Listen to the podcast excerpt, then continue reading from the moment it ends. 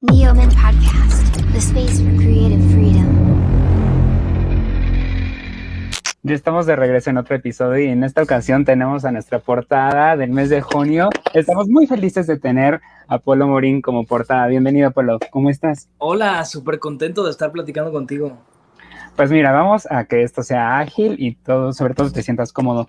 Tú eres originario de Celaya, Guanajuato, y justamente esa ciudad fue testigo del gran eh, talento que ahora eres, ¿no? Eh, tú llegaste eh, o tuviste la oportunidad de aparecer en comerciales y modelar para diferentes catálogos de ropa y zapatos al inicio. ¿Cómo fue que llegó esta oportunidad a ti, Polo? ¿La oportunidad de, de hacer comerciales? Ajá, justamente. pues ahora sí que literal estaba estudiando actuación ya y uno de mis amigos que hice en los cursos de actuación me dijo que si lo acompañaba a recoger un cheque que le iban a pagar en su agencia de modelaje porque había hecho un comercial y entonces literal lo acompañé nada más y, ahí la, la, Booker se llama, que son las, las que trabajan en la agencia y que te mandan los castings, me dijo, oye, pues me funcionas, tienes un perfil interesante, ¿no te interesaría hacer comerciales? Y entonces yo le dije, pues bueno, va, vamos a hacer castings a ver si funciona. Y pues me empezaron a mandar a castings y me empecé a quedar y ahí fue cuando dije, híjole, no, sí, sí es esto lo que yo quiero hacer, estar enfrente de una cámara me encanta. Eh, y empecé a estudiar más actuación. Ahora sí, me metí a Casa Azul, una escuela de actuación. Y Buenísima. Cuando di el brinco. Y justamente posteriormente pasaron los años y llegaste a Televisa, donde te fuiste forjando y fuiste ah, haciendo el talento que eres ahora. Y hubo un personaje que marcó tu vida, o al menos eso creo yo, que fue Nando, en mi corazón es, tuyo. Yo, a pesar de que no, no era fan de Televisa, yo la veía por ti. O sea, generalmente yo no veo telenovelas y tú tuviste ese, ese momento, ese, esa frescura en la pantalla que muchos estamos buscando. ¿Y cómo fue para ti ese personaje, Polo? Porque eh, realmente la telenovela fue importante, fue un hit, pero todo también creo que fue gracias a que tú, tú estuviste ahí. Gracias. Sí, la verdad es que sí fue, evidentemente fue algo muy importante para mi vida, tanto personal como profesional. Eh, es un proyecto bien bonito que yo me voy a llevar en el corazón para toda la vida. Creo que fue el primer proyecto en el cual hice una familia, en el cual hice grandes amigos eh, que a la fecha conservo que a la fecha Paulina Goto, que hacía mi hermana Fanny, eh, sigue siendo de mis mejores amigas, que nos texteamos todo el tiempo y que además ella también está creciendo muchísimo y me encanta todo lo que está haciendo. Y eso eh, fue una cosa, un regalo que me dio la vida bien padre. Y pues profesionalmente también creo que fue el primer proyecto que hice en el cual la gente me volteó a ver y fue que, ¿quién es este chavo? ¿De dónde salió? Y es como que me puso en el mapa y fue una oportunidad bien padre. Eh, que valoro mucho y agradezco mucho.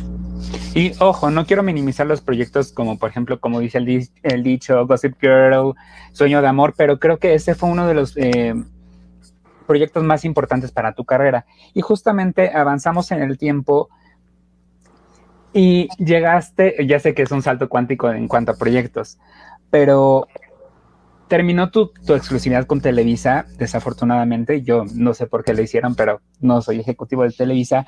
Fui yo el que, la terminó. No fueron ellos. ¿cómo, fue para ti, Polo, eh, estar ahora el... No, no, no, la palabra no es desprotegido, pero ahora que solo...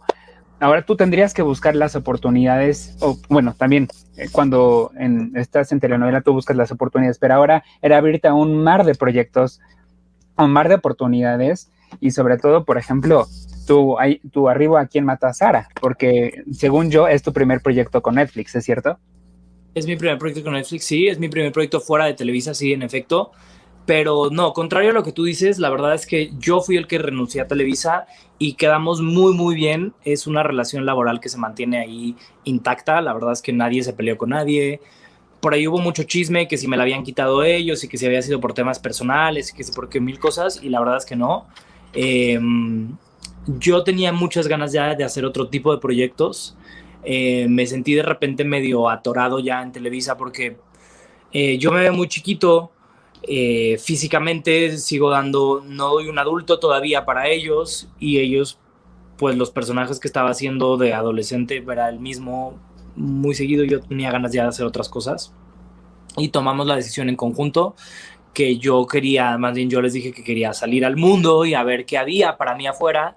Y pues nada, que esperaba que no fuera una mala decisión precisamente porque pues sí, como dices tú, eh, a final de cuentas pues ya estar en una empresa en la que tienes 8 o 9 años picando piedra, pues te sientes un poquito como cobijado. Y de repente pues sí, fue empezar de cero y tuve la muy buena fortuna de caer en las manos de Netflix y estoy muy contento, muy agradecido. La verdad es que ha sido una empresa que se han portado conmigo espectacularmente bien y que además me tiene muy contento los responsables que son socialmente. Además que tío Netflix hace muy buenas producciones. Sí, Oye, Polo, sí. y en algún momento, si no quieres responder a esto adelante, si no, no hay problema, pasamos al siguiente tema. En algún momento mencionaste que hay productores, no vamos a decir nombres, que se aprovechan del movimiento LGBT y fingen ser aliados para encontrar un negocio. ¿Tú crees que sea una necesaria exposición tener a, a protagonistas o a, a, talento LGBT dentro de las telenovelas o crees que es una eh, un, algo que realmente se debería abordar en otras plataformas, por ejemplo en este caso en cine o en, en YouTube o en estas plataformas independientes a televisión? Pues a mí me parece que no debería de ser un tema, punto. O sea, no debería de ser, si yo soy actor, a ti lo que yo haga dentro de mi casa y dentro de mi recámara y en mi vida personal como productor te debería de valer.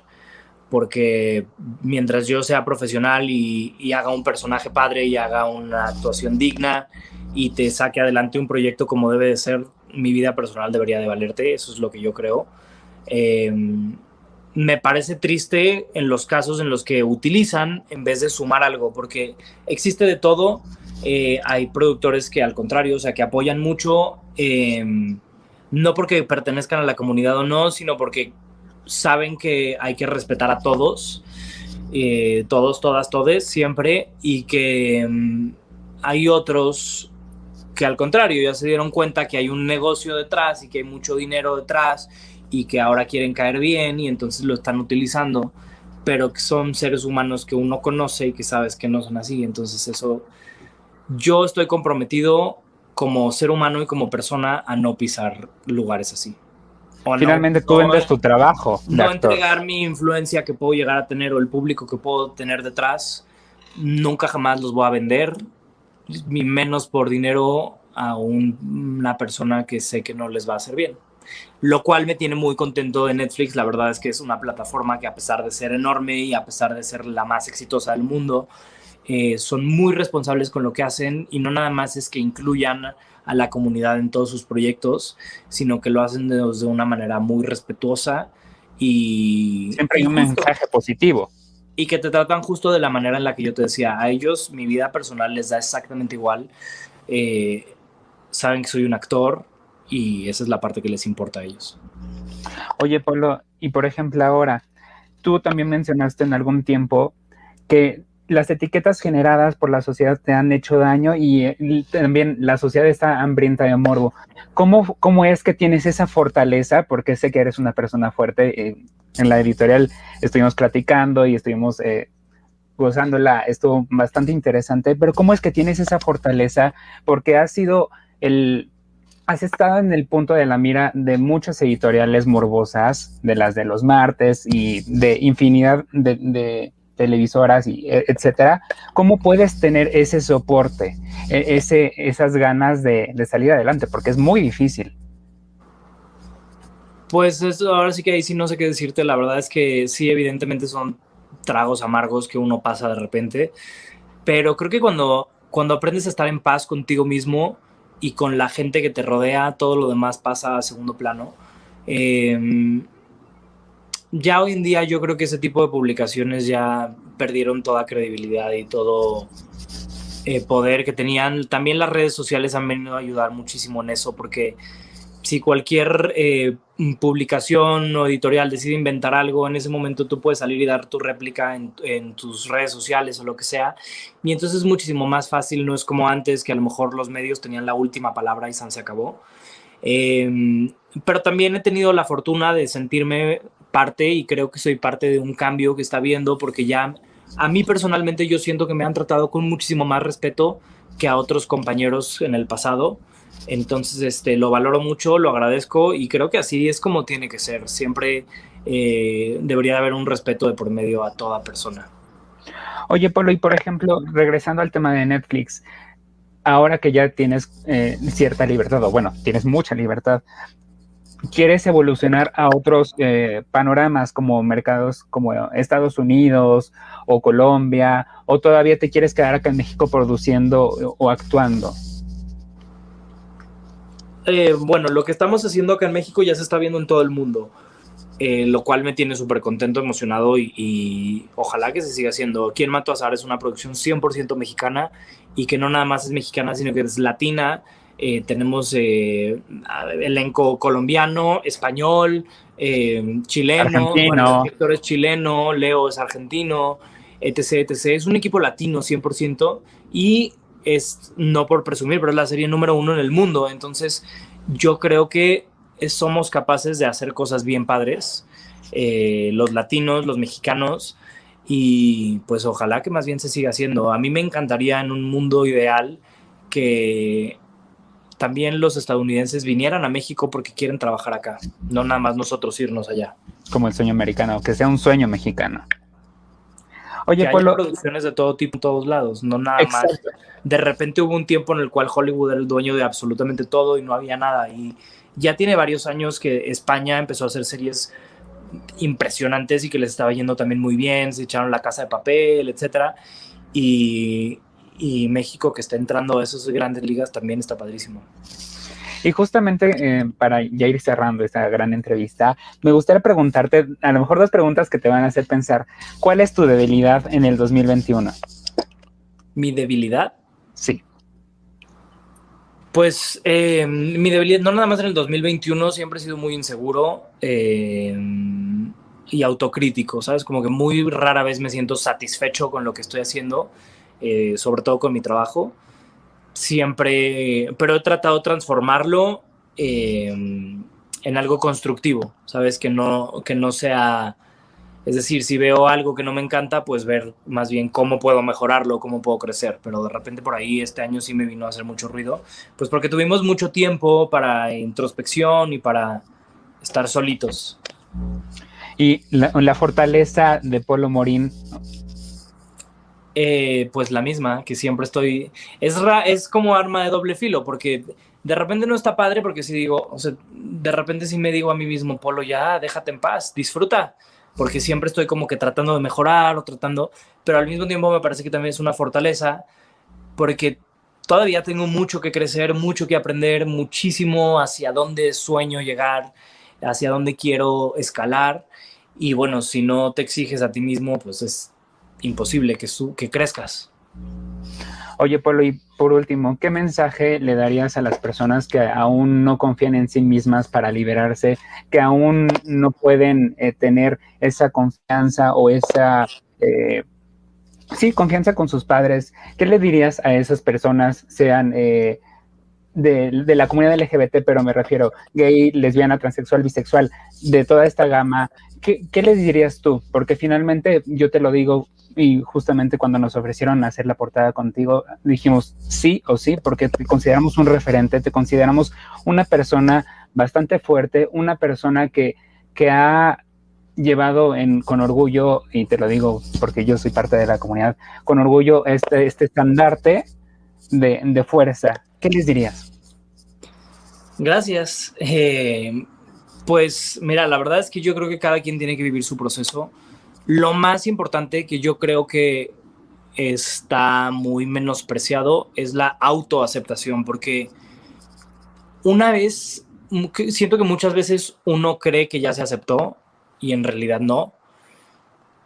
Y una vez que ya te aceptaste y te amaste y te quieres como eres, lo que piensen los demás, así sean tus papás, no te afecta y también eso ayuda mucho porque también no creo que sea algo tan fácil para, para unos papás o algo en una sociedad.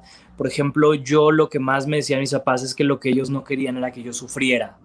No que estuvieran de acuerdo o no, sino que no querían que me bullearan, que no querían que yo sufriera discriminación. Vaya, ningún papá quiere que su hijo sufra. Y entonces, si ellos te ven seguro, si te ven que te quieres a ti y que sabes lo que estás haciendo, que no estás confundido, que no es una enfermedad, que no es una confusión, que tú sabes quién eres, eso te cambia a ti mismo y a la percepción que tienen los demás.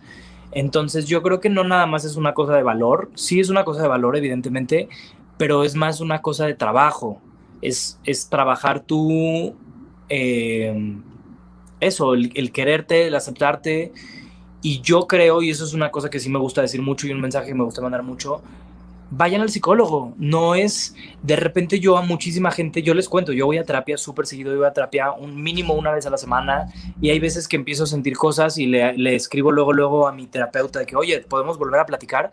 Y cuando lo cuento, mucha gente es de que, ay, pero ¿por qué? Pero si no estás mal. Yo, pero es que es, es una rutina sana, no es que, no es que tengas que estar lo quito para ir al psicólogo, al contrario, es algo que te mantiene sano, es como no necesitas eh, romperte un hueso para de repente darte días de reposo, o sea, es algo sano y es una, algo rutinario que yo creo que todos deberían de hacer. A mí personalmente me ha servido muchísimo porque pues es un profesional que te ayuda precisamente a eso, a darte cuenta de en dónde tienes áreas de oportunidad y que es, como bien dices, sí es algo de mucho valor, pero es algo más de trabajo, yo pensaría, porque en mi caso personal no me atrevería a colgarme la medalla de decir soy muy valiente, más bien me atrevería a colgarme la medalla de decir soy una persona que ha trabajado mucho en sí mismo y en su seguridad y en quererme a mí y en que, a ver, la he regado muchas veces y, y hay crecimiento de por medio. No me quedé a lo mejor sentado diciendo, bueno, pues ya pasó, ni modo, sino que darte esta oportunidad a ti mismo de decir, bueno, sí, tengo errores, los voy a seguir teniendo por el resto de mi vida porque soy humano y está bien, pero también puedo crecer, puedo mejorar y entonces creo que eso es lo que más hace falta, eh, salir del closet con uno mismo, es decir, no esconderte a ti mismo muchas cosas me tienes con una lagrimita aquí en, mi ojo. me siento inspirado. Polo, de verdad, muchas, muchas gracias. No sabes cómo quiero que ya salga la tercera temporada de Quién mató a Sara. Me quedé como de diablos. O sea, ahora es Polo, ahora quién fue. Te juro que, que me tienen con los nervios. No, creo que haya sido yo. Bueno, yo espero que no, pero no sé. La verdad es que uno ya nunca sabe con el chascas. Sí, ya nunca sabe. Uno nunca sabe. Pero mi personaje me parece que es el más noble de todos. Entonces espero que no. Esperamos que no y esperamos que no le vuelva a pasar nada, nada, nada al bonito papel que haces, porque también es un, A la parte de Eugenio le toca sufrir mucho. Ya sé, yo estaba así como de... A, Apolo le, le, le, toca sufrir, pero a Eugenio es aún más, y yo así como de, no, pobrecito, pero bueno, ya luego tocaremos el tema con Eugenio. Muchas gracias, Polo, de verdad, por, por ser esta persona que, que eres ahora, porque platicamos un poco con tus fans eh, estuvimos rebotando ideas con ellos y la verdad es que te quieren muchísimo. Eh, nos, nos, nos dijeron justamente un club de fans de Twitter que te mandáramos muchos corazones porque realmente en ellos has, has inspirado eh, muchas eh, partes de su vida y ya les eh, quedamos en, en, hacer cosas con ellos pronto. Qué padre, qué bonito. La verdad es que te voy a decir una cosa. También yo tengo la fortuna y de tener gente atrás de mí que alguna vez justo en terapia algún psicólogo me dijo, y es muy importante, que nosotros somos como una mesa. Y entonces si tú tienes una mesa que solamente tiene una pata y de repente alguien te tira esa pata, pues muy probablemente se va a caer la mesa. Si tú te dedicas, esto es justo a lo que yo voy, a hacer una mesa, irle poniendo cada vez más patas alrededor, es mucho más difícil que alguien te tire. Y entonces el soporte principal siempre tienes que ser tú, eso sí, es básico, el quererte, el amarte, el respetarte, pero también es muy importante tener otras patas y unas de esas patas que yo, las patas de mi mesa que, que, me ayudan muchísimo siempre es toda la gente que está detrás, eh, mis followers, mi, mi equipo, mis fans, mis amigos, toda esta gente que de repente hay veces que tú dices, híjole, hoy sí de plano no tengo fuerza, pero hay otras patas alrededor que te dicen, sí tienes fuerza y párate y ahí vas. Y es súper bonito y tener la, la, fortuna de tener unos fans como los que tengo es maravilloso porque te dan la fuerza cuando crees que ya no la tienes y también, bueno, mi familia es otra pata que hay ahí, el ejercicio es otra pata que hay ahí, mi trabajo es otra pata que hay ahí, hacer, tener hobbies es otra pata, o sea, siempre tener una inspiración para que despertarte al día siguiente, etcétera. Eh, y una de las patas más importantes que tiene mi mesa es mi público y, y qué bonito que te hayas comunicado con ellos. Sí, justamente nos les contactamos porque empezaron a hacer memes con la fotografía que subiste de ya nos descubriste de Eugenio Derbez. Pronto te los vamos a mandar. Este, pero de verdad, Polo, muchas, muchas gracias por confiar en nosotros, por tomarte el tiempo, porque sabemos que eres una persona muy ocupada. También gracias a Prensa Ana por tomarse el tiempo de, de acercarse con nosotros y nosotros acercarnos a ellos. Y esperamos pronto volver a tenerte con otros proyectos aquí en Amen. Ojalá. Y están las puertas abiertas para ti, Polo. Muchísimas gracias. Yo estoy seguro que pronto estaremos otra vez en contacto.